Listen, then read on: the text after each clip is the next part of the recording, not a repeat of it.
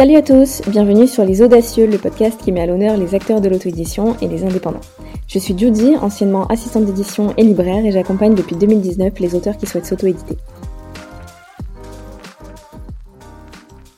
Hello tout le monde, j'espère que vous allez bien. Je vous retrouve aujourd'hui pour le premier podcast de l'année 2024. C'est vrai que j'ai des gros objectifs en termes d'épisodes cette année. Je ne sais pas si je pourrais tout tenir parce que effectivement, euh, j'ai pas réussi encore à trouver la bonne manière pour enregistrer les podcasts. Comme vous le savez, j'ai déménagé l'année dernière et j'ai quelques petits soucis de son qui font que ça résonne pas mal. En tout cas, le son n'est pas optimal. Donc, je suis pas complètement, complètement satisfaite. Quoi qu'il en soit, il était hors de question pour moi de ne pas continuer à faire des podcasts. Donc euh, me voilà cette année avec euh, plein d'idées. J'ai une liste d'invités euh, longue comme la muraille de Chine. Donc vous allez voir, ça va être une année pleine de surprises et j'espère que vous serez très nombreux à me suivre encore une fois cette année. Pour ce premier podcast, j'avais envie de vous parler de mon expérience du PAI, le prix des auteurs inconnus. C'est quelque chose qui est pas mal revenu dans les questions euh, en fin d'année quand les délibérations ont eu lieu et que les lauréats ont été annoncés. J'ai eu pas mal de questions sur le fonctionnement du prix, sur euh, bah, comment participer, quels sont les critères de sélection, comment ça s'organise au sein des jurés, au niveau de la lecture, etc.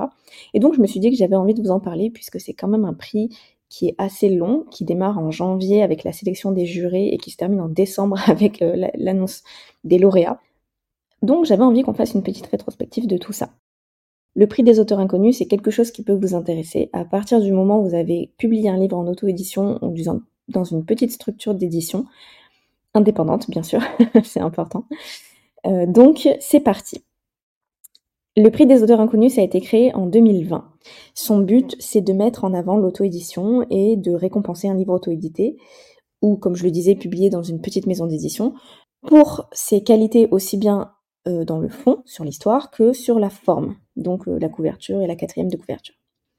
Donc comment ça fonctionne? Au départ, euh, les jurés sont recrutés au mois de janvier. Donc là, on est en plein dans la sélection des jurés. Moi, euh, j'ai déjà envoyé ma candidature parce que à partir du moment où on a participé déjà, c'est beaucoup plus facile d'envoyer la candidature. Et donc chaque année, c'est vrai qu'on retrouve un petit peu les mêmes têtes, mais il y a aussi euh, ben, des nouveaux venus. Il y a beaucoup de monde hein, quand même, puisqu'il y a beaucoup de textes à lire. Et pendant la sélection, on choisit aussi les catégories dans lesquelles on veut travailler. Donc il y a quatre catégories la romance, euh, la fantasy science-fiction, en tout cas l'imaginaire, une catégorie noire et une catégorie blanche. Moi, évidemment, je postule toujours pour la catégorie blanche puisque c'est la catégorie pour laquelle je suis la plus compétente. Ensuite, il y a la phase d'envoi des livres, de sélection. Donc, les auteurs ont deux mois, il me semble, entre février et mars, pour envoyer un extrait de leur livre, la quatrième de couverture et la couverture du livre. Donc, euh, ce sont sur ces trois éléments que sont faites les premières sélections. Alors c'est une sélection qui est libre, mais il y a quand même des critères, donc il se peut que les soumissions soient retoquées par euh, le comité de sélection. Je crois qu'en 2023, c'est plus de 300 textes qui ont été envoyés, donc toutes catégories confondues. Donc autant vous dire que c'est vraiment énorme. Et parmi tous ces textes, nous, jurés, euh, on vote pour les 10 textes que nous avons préférés avec une note allant de 1 à 10. Les cinq premiers à obtenir les meilleurs résultats sont retenus pour la seconde étape qui consiste à lire pour le coup le livre en entier. On a euh, des plannings de lecture à ce moment-là parce que le but euh, c'est aussi de communiquer sur nos lectures sur les réseaux sociaux, sur nos blogs, nos sites internet et donc de permettre aux auteurs de bénéficier d'une visibilité qui est relativement égale pendant cette période qui dure quand même je crois cinq mois. Donc on a un planning de lecture, on lit pas tous les mêmes livres au même moment. Une, question qui est pas mal revenue aussi, c'était de savoir quel était l'objectif de ce prix. Pour moi, l'objectif est multiple. Pour les auteurs, évidemment, c'est de faire face à un jury. C'est d'avoir euh, pas forcément des retours de lecture parce qu'on ne va pas communiquer de manière euh, individuelle sur chaque livre, mais en tout cas de pouvoir se confronter à la lecture d'autres euh, personnes plutôt professionnelles, c'est-à-dire des chroniqueurs, des éditeurs comme moi ou d'autres personnes mais c'est aussi de gagner en visibilité, parce que du coup, on peut créer de l'actualité autour de son livre avec la participation au prix. Pour le prix en lui-même, l'objectif, c'est de mettre en avant évidemment l'auto-édition, de devenir à l'avenir un prix incontournable du milieu. Alors des prix littéraires aujourd'hui sur l'auto-édition, il y en a un petit peu partout, tout le monde y va de son prix. Euh, celui-ci maintenant a plusieurs années, il commence à être euh, vraiment en place, et donc ça devient un prix important. Et puis à l'avenir, l'objectif c'est aussi de pouvoir proposer des récompenses de plus en plus intéressantes au fil des ans, donc en termes de visibilité surtout j'entends. Et puis pour moi, en tant que juré, l'objectif c'est d'abord de découvrir de nouveaux textes et de nouveaux auteurs que j'aurais pas vers lesquels je serais pas forcément allée au premier abord euh, sans les connaître et peut-être même sans les voir finalement. C'est aussi l'opportunité de prendre la mesure un petit peu de ce qui se fait euh, en littérature blanche parce que c'est ce qui m'intéresse, mais pas que. Bien sûr, faire des rencontres, faire des connaissances, puisque c'est vrai qu'en travaillant de chez moi, enfin c'est quelque chose qu'on a déjà évoqué ensemble, c'est pas toujours facile de rencontrer du monde. Donc euh, là, même si c'est euh, à travers un, fil Discord, eh c'est toujours intéressant de pouvoir comprendre qui fait quoi, et puis de discuter tout simplement de nos activités respectives. Et puis bah, d'être actif finalement dans la communauté de l'auto-édition. Quoi. Il s'agit pas seulement de proposer des services et, euh, de travailler, c'est aussi bah, en fait donner de mon temps et de mon énergie pour développer l'auto-édition. Et c'est vrai que euh, participer à un prix comme ça, c'est quelque chose que j'aime beaucoup. Quand on cherche un livre, on peut pas toujours choisir la catégorie euh, bah, auto-édition. Et d'ailleurs, euh, c'est normal puisqu'en fait, on travaille d'arrache-pied pour qu'il n'y ait pas de différence notable entre les édités et les auto-édités. Donc bien sûr, il existe des sites qui permettent de, d'en référencer une partie avec des tags, avec des hashtags, etc. Mais du coup, quand mon envie c'est de lire de l'auto-édition, je cherche beaucoup, je perds du temps, ma lecture elle est moins spontanée en fait le prix me permet d'avoir accès à des livres que j'aurais pas cherché, que j'aurais probablement pas trouvé par moi-même. Il y a ceux pour lesquels je vais voter parce que j'ai vraiment aimé l'extrait. Euh, avec un peu de chance, il finira dans la sélection finale, comme, euh, comme l'année dernière avec, euh, avec l'une d'elles. Mais l'année passée, il y a un seul titre parmi ceux pour lesquels j'ai voté qui figurait dans le top 5. Les autres, je les ai achetés et je les ai lus. Enfin non, pas tous. Enfin bref, ça c'était vraiment cool. J'ai retrouvé la spontanéité de, de lire et de dire tiens ça ça m'intéresse, ça ça me plaît, je vais le lire maintenant tout de suite. Je parle de spontanéité parce qu'ils viennent à moi, j'ai pas besoin de les chercher en fait. Même si pour les trouver, je dois me taper dix autres extraits qui parfois provoquent rien du tout. En attendant, euh, j'ai pas passé des heures sur euh, Amazon ou sur Babelio pour essayer de trouver un roman auto-édité qui me plairait quoi. Ensuite, j'adore parce que je dois analyser ces livres et ces extraits. Alors pour moi, il s'agit pas seulement de dire j'aime ou j'aime pas. J'essaye de comprendre ce que j'aime et ce que j'aime pas, ce qui fonctionne ou pas. Je compare avec ce qui existe aussi, ce que font les autres éditeurs, les codes du genre. Euh, et si l'auteur a fait un pas de côté pour en sortir, ben, est-ce que c'est bien fait? Est-ce que ça valait le coup? Pareil pour le texte, le petit éditeur diablotin euh, posé sur mon épaule, il peut pas se contenter d'un j'aime pas, donc euh, j'essaye toujours de, de, trouver des mots et des adjectifs pour qualifier une, une écriture, une intrigue.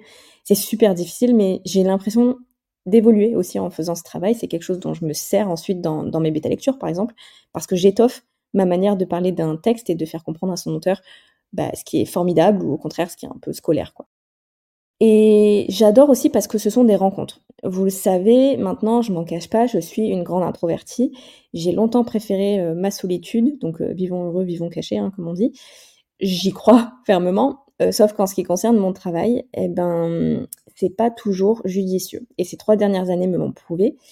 Donc j'avoue avoir assez peu de contact avec les autres jurés en dehors des, des fils de discussion de Discord qui sont parfois un petit peu saturés.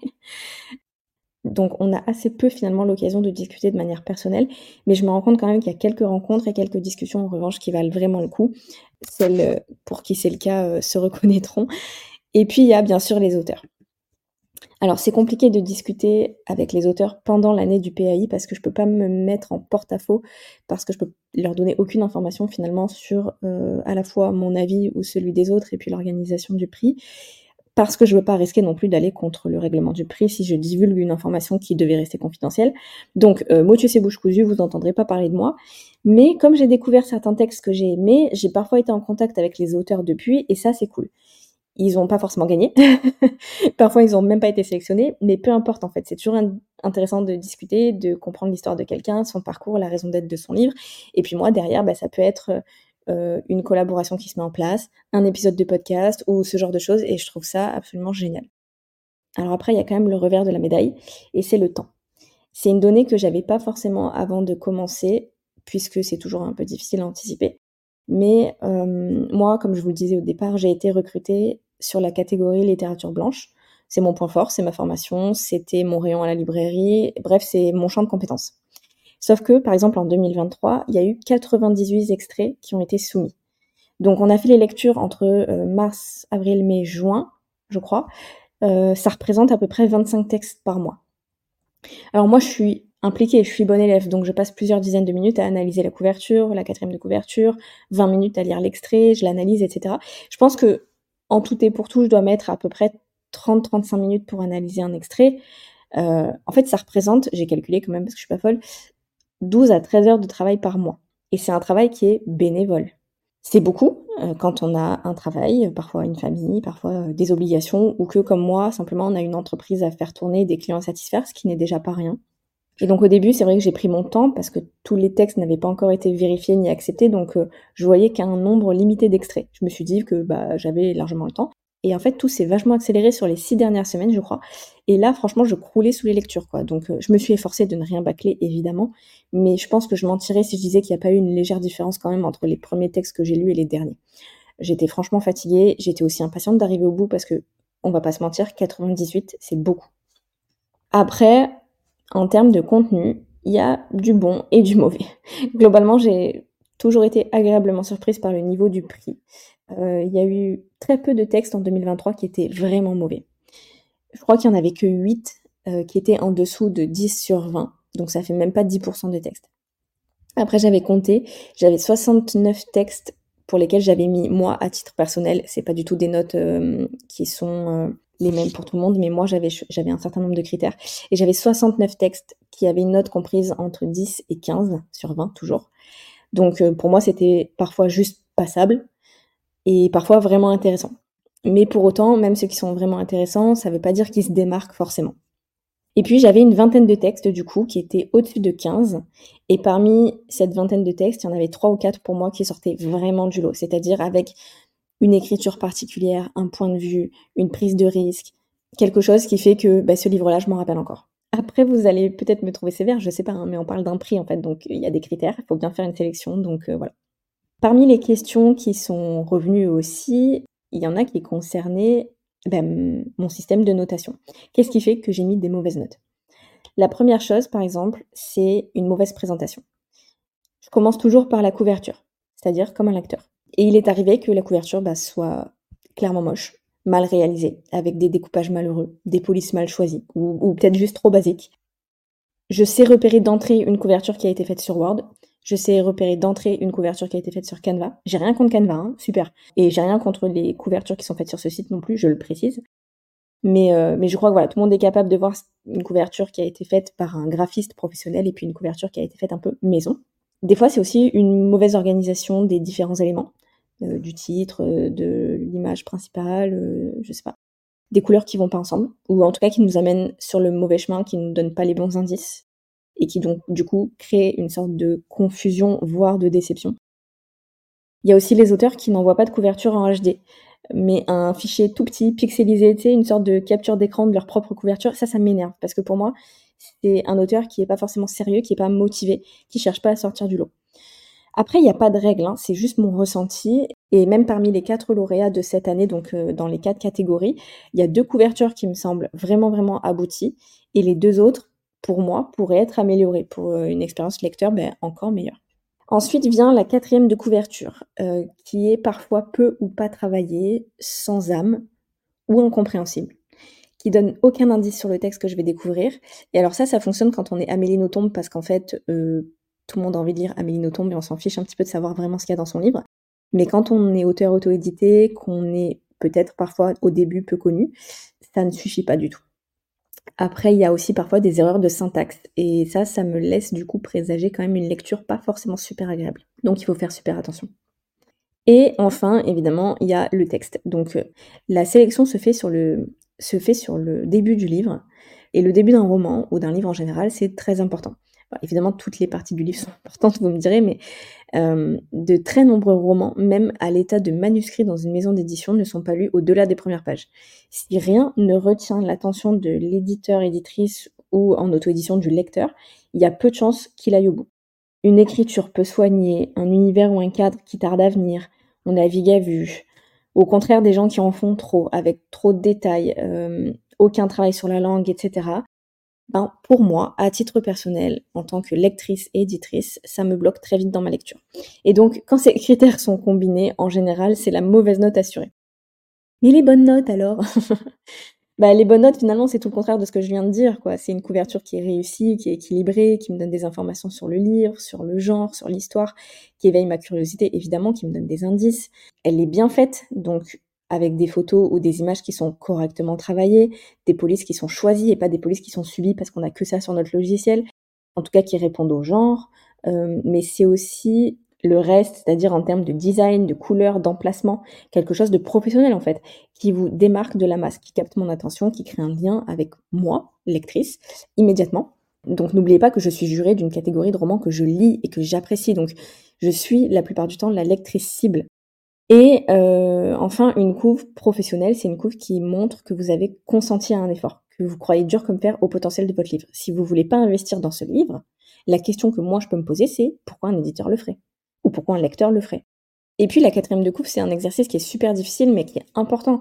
En général, sans entrer dans l'analyse, je sais assez rapidement si c'est bon ou pas en fait. Dans le sens où si je grince des dents, ou si au contraire je suis immédiatement intriguée, ben, ce sera assez facile de prendre ma décision. Euh, alors maintenant, quand, quand, le sentiment premier est positif, j'essaie quand même de l'analyser, mais vous voyez, ça donne quand même beaucoup d'indices.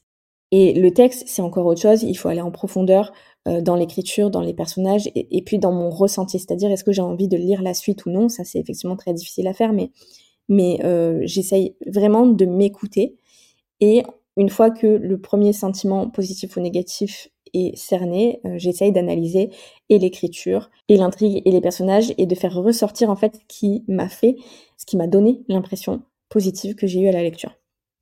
Bref, la conclusion à tout ça, c'est que euh, j'ai fait la demande pour être jurée cette année encore. J'ai franchement hésité. J'ai parfois un peu de mal à me détacher des choses qui me plaisent. Donc euh, c'est vrai qu'il me faut un petit peu de temps pour, pour sortir de ça parce que j'aime beaucoup participer à ce prix. Puis mon entreprise grossit, donc j'ai de moins en moins de temps à accorder à d'autres choses. C'est vrai que mes, auteurs clients sont évidemment toujours prioritaires sur le reste, alors c'est fort probable que cette année soit la dernière pour ce prix.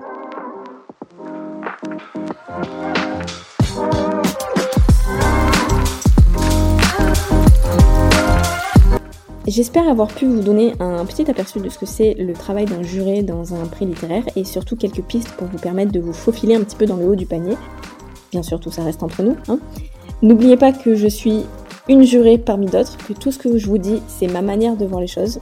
Je n'ai pas la science infuse, les critères de mes collègues jurés sont tout aussi valables que les miens. Les sélections pour 2024 démarrent en février, donc soignez vos textes, soignez vos présentations, vos couvertures.